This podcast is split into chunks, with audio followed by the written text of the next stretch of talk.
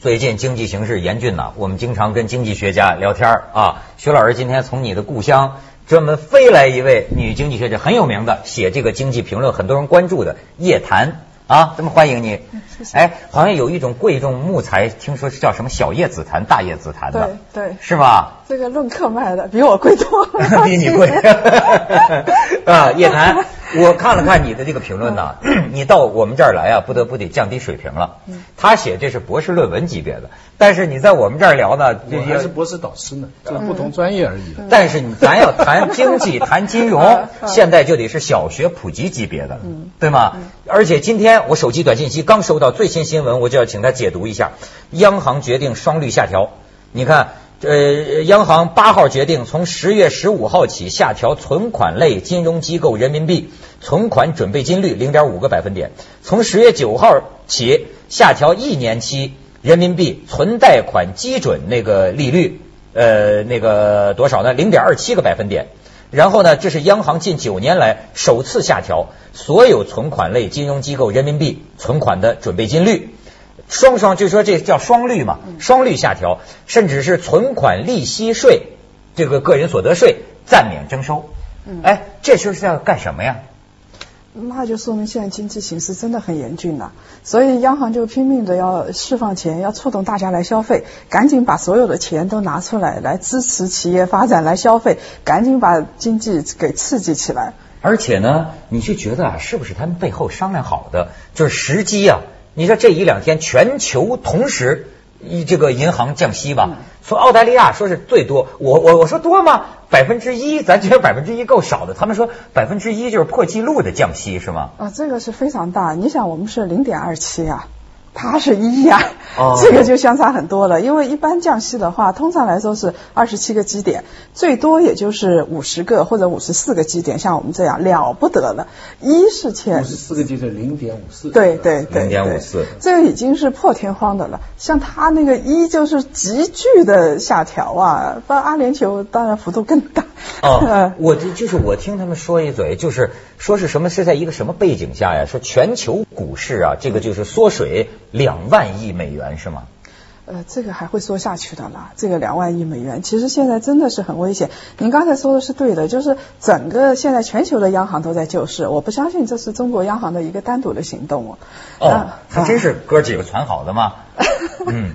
呃，应该这么说，就是呃，其实大家是有一个默契，因为呃，从救市之前来看的话啊，就是美国的救市举措七千亿出来之后啊，道指继续下跌，这说明美国的实体经济不好哎。就是它释放了那么强大的信号之后，结果哎没反应，不光没反应，还当做利空来听了，股市反而往下走，然后实体经济反而往下走，那大家就紧张了，因为这样下去的话，我们一个知道它是有一个升级的过程的。我我把它归纳为三个级别，一开始是次贷危机，嗯，接着是金融危机，嗯，现在已经过渡到经济危机了。我觉得已经过渡到这个程度。你觉得会破就破坏到实体经济了？对对对，因为嗯，道指是很明确的，它是这个美国上市公司里边的几个重大的权重股，就像我们的宝钢啊、中信证券那些股是一样的了。嗯。就是它如果说它是最扛这这个经济波动周期的啊，如果说连道指都急速往下跌，因为从去年高点一直到现在跌了五千多点了。如果是连稻子都挺不住的话，说明美国的实体经济万就是一万以下了，是吧？呃，万点以下，这是前呃，这这这是很少的。就是说，它那那就说明美国的大公司受到影响了，不光是华尔街受影响了，美国大公司受影响了。一九二九年又要来了，哎呦。社会主义有曙光了，资本主义有坏。我这种人就是 真的，我就除非我的退休金受影响，否则我是这两天欣欣向荣啊。徐老师退休金已经缩水四分之一了。哎，对我除了这个消息以外，我是开的开心啊。他们再跌，他现在贪婪的华尔街就应该受惩罚。你这个减息多好啊，我们供楼的人不就是可以少交钱了吗？啊啊，对不对啊？是这个理儿吗？对，我本来要供一万块，我现在供九千九百块了，对不对？本来像徐老师这样的人是有权利幸灾、有资格幸灾乐祸。这个这个左派理论，这个他们对更更加可以。但是问题是你现在同受其灾，对，所以他就心情也高兴不起来了，同事跑来。同事跑来说，我们的退休金缩水四分之一，我还是我的保本策略吧。买基金永远要买保本基金。我保本也没有，他当时次贷有很多债券，当时都是三 A 级的。哦，就评级，哎呀，对对对，都是优质的债券，所以你根本就看不出来。所以徐老师啊，您还是要警惕一点，四分之一还算少的，我还得为你庆幸。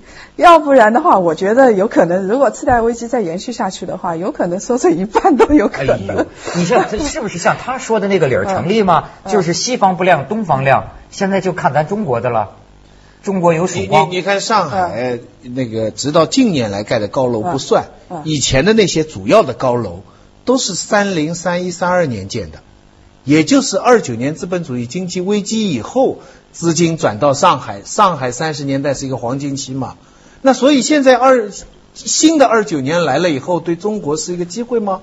哎呦，徐老师真是很乐观的。现在基本上，我觉得是环球同此凉热。我们一直说中国的经济有自己的特殊性啊，然后是可以摆脱美国，美国越糟糕，中国经济越好。嗯、别做这种大头梦了，我觉得。不可能啊。对，呃，我跟你说，咱们这个是老大早已经把咱们绑一块儿了、呃。对，现在是所有的全球经济都在同一条船上的。也就是说，我们这这个股市差不多这个低点跟高点啊，跟美国的节拍是非常的吻合的。你去看一看去年的高点跟今年的低点，差不多都都是跟着它的舞步在跳啊！你怎么可能说自己这个独善其身？那这不太可能。是中国的股市嘛？哎，不光股市，股市只是中国经济的很小一部分嘛。哎，我一直在说，我们的实体是农民的土地嘛。哎，这个中国的经济靠什么？我觉得中国经济奇迹主要是制造业，对不对？嗯、然后我最近到那个到东莞也去了，东莞去了两三天，当时南方报业集团的南方都市报的一个活动。然后我国庆期间我还去了浙江，因为主要中国制造业主要看长三角、珠三角嘛，对不对？我跟你说，如果说他现在这些企业还能硬撑着，那是因为以前他有些积蓄在那儿。所以这个算属于幸运的，就是说不倒闭，你是属于就是说上海话叫额额角碰到天花板了。上海话怎么说呢？啊，这个叫 不是上海话额角碰到天花板怎么？我高头碰到天花板。哎，就是，听着就像倒闭了。这是很好的事情啊，额角额头碰到天花板。就是说，就是说，他现在基本上很多企业就是过冬。那么，他现在企业碰到最大的问题是什么呢？就是第一是没客户了，没订单了。对，本来应该现在是圣圣诞订单最多的时候，没有了，大部分企业没有了，啊，对不对？那些官商勾结的资本家，让他们倒闭点有什么不好的？他们盘剥工人多么厉害啊！你知道他，你怎么知道他们官商勾结啊？这不他对不勾结，他能发吗？这个国家？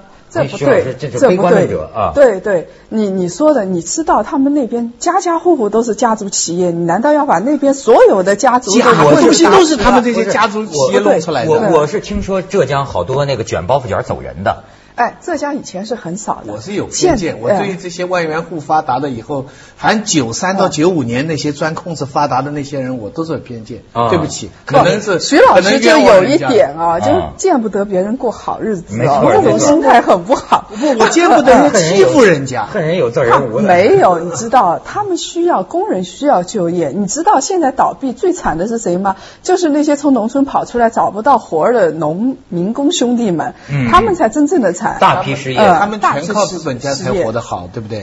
那么真没办法。我在他的文章里也看到，说到中国的就是一个难点，一个两难。说你说这些出口制造业不靠谱吧？呃，现在就是说我们要拉动内需，对我们要提振内需，转型转成服务型企业。可是他们说呀。那哪儿能能能那么容易转过来吗？所以现在这个过程会带来多少人失业的？对，是吗？所以现在就是要长久的以这个土地流转，把六亿多的农民也纳入了这个制度里边去。但是呃，你们说的都是一种长期的一个规划，我我很赞成，我也赞成有一个蓝图在那儿不啊懂经济，不是，但是。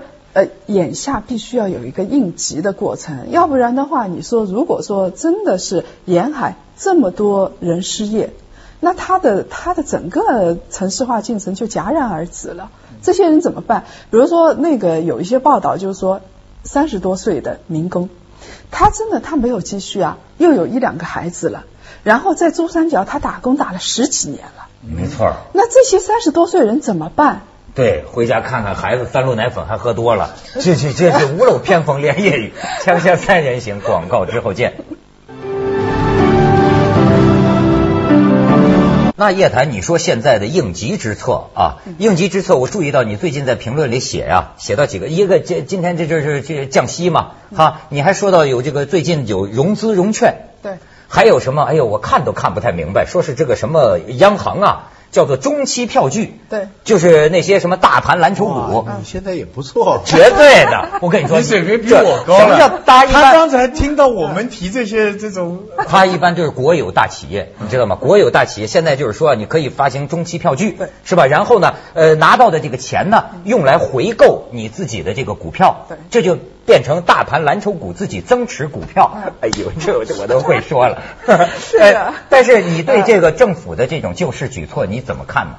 呃，我觉得这个救市举措啊有点治标不治本了。其实呃，真的是有点问题的。我一直是主张说是救市的人啊，但是我看到这样的救市举措，心里还是比较凉。就是它相当于就是说，哦，用句通俗的话来说，它相当于就是银行拿出钱来，然后呢借给你大型的上市公司，然后大型上市公司拿着这笔钱呢去不叫回购，叫增持，因为现在回购还没有，叫增持股票，然后。看着股票低了，我就买部分股票回来，嗯然后这样股价不是上升了吗？嗯表面上看往自己脸上贴金啊对！因为股票就是人家对你的信任嘛。对但我买自己的股票，就等于是人家已经不相信我了，我就拼命说我自己怎么怎么好，哦等于这么一回事嘛。相当的呃有一点像，但是其中的实质呢是这样子的，就是说我借了别人的钱来往自己脸上贴，金，对很多人都是这样做的了。那么但是他不就能脱市了吗？对啊，不对啦，这个是左口袋到右口袋的问题了。如果说你你是自有资金，比如说我是大户，很有钱，然后我有一个上市公司，结果我现在看股价这么低，觉得这不对呀，我的公司的价值不在这儿，我公司价值要高得多，它理应高得多，对不对？这时候我拿出自有资金来，我有这么一笔钱，然后我去买股票，然后这个价格托起来了，这说明两点：第一呢，股价也起来了；第二呢，说明我这个公司很有实力，对对对对不对？但是现在呢是借钱来撑实对力。对对，现在呢是借钱来撑实力啊。问题还不光是借钱，你知道借了钱之后要还的，他拿什么来还呢？他不是说拿以后这个我这个公司，比如说产品卖的价格高了，或者是管理效益高了，你不是这样子，而是说以后哎，万一有一天股票大涨了，然后这时候呢，我就可以抛股票了。哎，那不是挺坏的吗？这样，他不是为了国有大企业说我们有责任感，我们才增持吗？哎，我跟你说，这所以这是一个救急之举，我觉得有点病急乱投医。其实中国真正的救市的举措，就是建立一个公平制度嘛。比如说大小非这一块，我放到这个其他的一个大宗交易市场去。比如说我还有很多呃。我用集体诉讼，你你欺负我中小股东了，对不对？嗯然后我中小股东有集体诉讼权，那么法律法院大门也敞开着，这样的话信心马上就起来了。但结果呢，我们现在用的是一个治标的方法，表面上看呢，大盘因为大盘权重股它托市很厉害嘛，嗯你这个银行股一托，大盘就上升这个百分之二十，对不对？嗯但你你看着它，它永远欢欣鼓舞，又对啊投进去了。嗯，他看着它永远在两千点之上，对不对？嗯在上面看着挺好看的，但是你真的投进去之后呢，哎，它不增持了，结果这个大盘又下去了。哦，又把我们圈进去了。这个问题，我我觉得这个问题就比较严重了。说实在的，好像现在就是有一种呼声啊，我就看说什么什么重庆国资委的都说呀，就说我们重庆的这些大企业啊什么的都增持，是吧？都增持。但是好像是我看到有人说呀，就在宣布这个政策之前，是不是重庆国投啊？对，重庆国投大量的这个减持，对，这说明什么呢？那这只能说明中国的股市就在掌控之中嘛，一直在掌控之中嘛。说起来我们还是避免不了被人操纵的命运啊。有点怀疑，就是说这种资本主义的游戏，到了有中国特色的社会主义的制度下面，就会产生很多这样的问题，对不对？就是，所以我我在说了，你你你其实给人家信心啊，其实很容易。现在这个我们看刚才说什么降息啊什么，其实降息照格林斯潘的说法是一种心理战。因为它真正的它其实就是说降息之后，企业觉得啊，我融资成本低了，我赶紧去投资；消费者一看降息了，我也别存钱了，我就赶紧去消费吧，对不对？那么这个市场不是就起来了吗？就有人气儿了，主要是主要就是提升人气的，所以它是跟这个消费者跟企业的心理在作战了。所以我注意到你好像提出的一个观点呢，你认为更有效的是那种叫做什么现金分红？对，这给我们解释一下吧。好啊，我一听到现金就好啊。这给我们解释一下，为什么你主张这个？就是呃，现金分红是一个呃比较呃，就很多人反对这个概念，说也可能被操纵。但是现金分红，我觉得是一个最好的办法。为什么呢？就是说我融资的时候啊。比如说我要再融资了，我前段时间平安不是提出来再融资啊？嗯。好，你如果说你三年现金分红在基本的标准以上，我就给你现金，呃，我你就可以再融资，那就看投资者认不认，对不对？嗯。那么从现在来看的话，因为为什么呢？中国的企业一直是圈钱的企业很多，大家都从来就是说很少分红，那转转配股啊这种比较多，因为转配股什么。就是盘子扩大，其实到最后还是拿钱过来嘛，对不对？所以转配股很多，真正现金分红很少。现金分红也是突击性质的，然后在特殊阶段，什么大股东需要，然后我就现金分红分一阵子，对不对？嗯。那么其实呢，如果说现金分红，其实跟刚才我们说的是一样的。如果呃几个呃这这些企业真正有实力，而且它是坚持长期的现金分红的。那么这样的企业，第一是有实力的，就是他给这个持有他股票的人都是年年分红。第二，他是有信用的。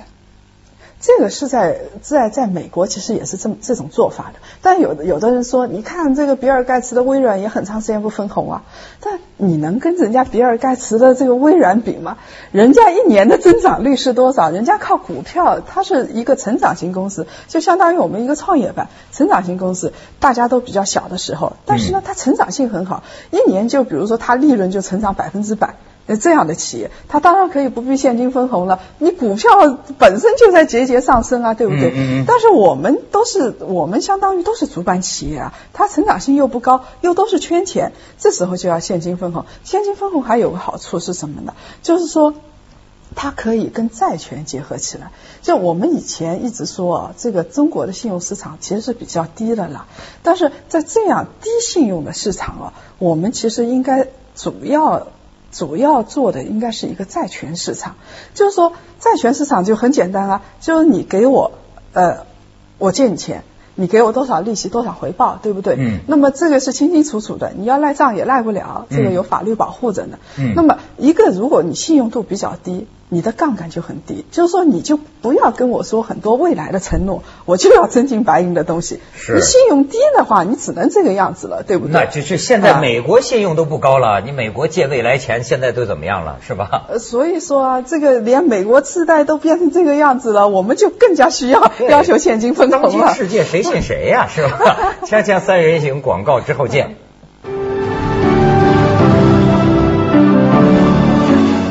刘老师，文学教授听傻了是吧？对，我的问题是比较比较 basic，比较低的。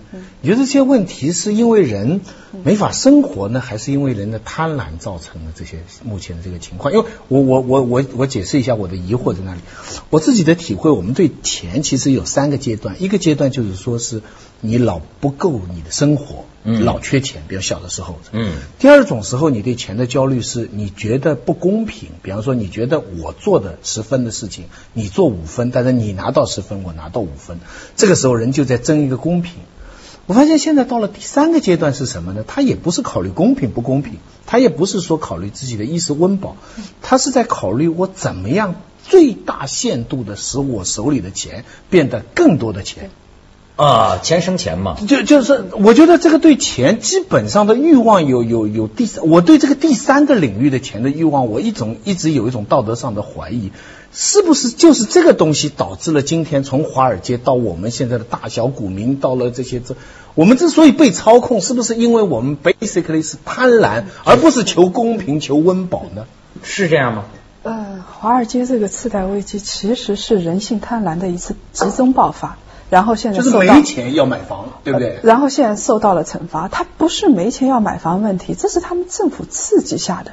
第一，政府实行了低息政策；第二的话，这个金融衍生杠杆无限拉长，这它它就是一个怎么说，就是当时人性的贪婪完全不受遏制。嗯然后，然后就爆发出这么一个灾难。但是关键问题是，所以前两天晚上那个周恒甫那个教授，他他还在说，他很欢欣鼓舞，他说华尔街金融资本家就应该死，太好了，他就是这种观点死。的太好了。对，死了太好了。但是问题是不是他们在死，而是所有的人，包括不贪婪的人都在承受这个灾难。嗯嗯嗯，对，我觉得这是最大的问题。比如说，他那个啊，这这个美国的那个保险公司不是美国国会给了钱，给了钱之后，然后救了之后，结果他们的那个呃高管就到海边度假去了。他们说美国国会气得要吐血，就是这我我我这不得了买香香港的 A 年薪嗯啊我，这个香港的 AIA 就是他们对附属我们就是买它。那我还是个问题，对吧？文涛，假如说你现在有有一百万或者两百万投资。你可以把一百万存起来，或者你买个两百万的楼，嗯但是人家也会告诉你，你用这个一百万可以投资一千万甚至两千万的一个项目，你会怎么选择呢？所以你说啊，其实在中国也是一样的。中国存在两两种问题，一个呢就是说，像像很多民工兄弟，我就觉得他就是一个温饱的问题。我们说提振内需市场，哦，他只能糊口，提振什么内需啊他？不够钱交房租。对呀、对所以这个我们是叫做无效市场了。你看着有这么多人，其实是无效市场，他根本没钱消费。还有一种是贪婪。我们在股市里边，我我我其实有时候做一些，呃，被逼着做一些就是呃非常微观的研究，就是那些具体的上市公司怎么样，对不？具体的上市公司它运作怎么样啊？它发行了多少啊？这些我也我也做一些研究，啊，太贪婪了，就是太贪婪了。你举个例子能说无？限圈钱就是，那那我我就不举别的例子了。你比如说，我自己研究过的中国平安，嗯，呃，就是这样子。你想想看，他给了你多少回报啊？然后它的股价到一百多。呃，一一百块钱的时候，结果套住了无数的投资者，嗯然后他现在又亏浮亏了一百多亿，嗯，现在他幸亏是股市下来了，要不然他还要这个增发，还要再融资。你你你想想看，还有这个小小的是中间这能平安吗这样这种过程当中肯定是有很多人有得意，而且得意的时候你就不会反省，嗯对不对？你的房价在不断的升的时候，你你你你觉得很坦然。得意的。你比如说，我们经常提出来说这个。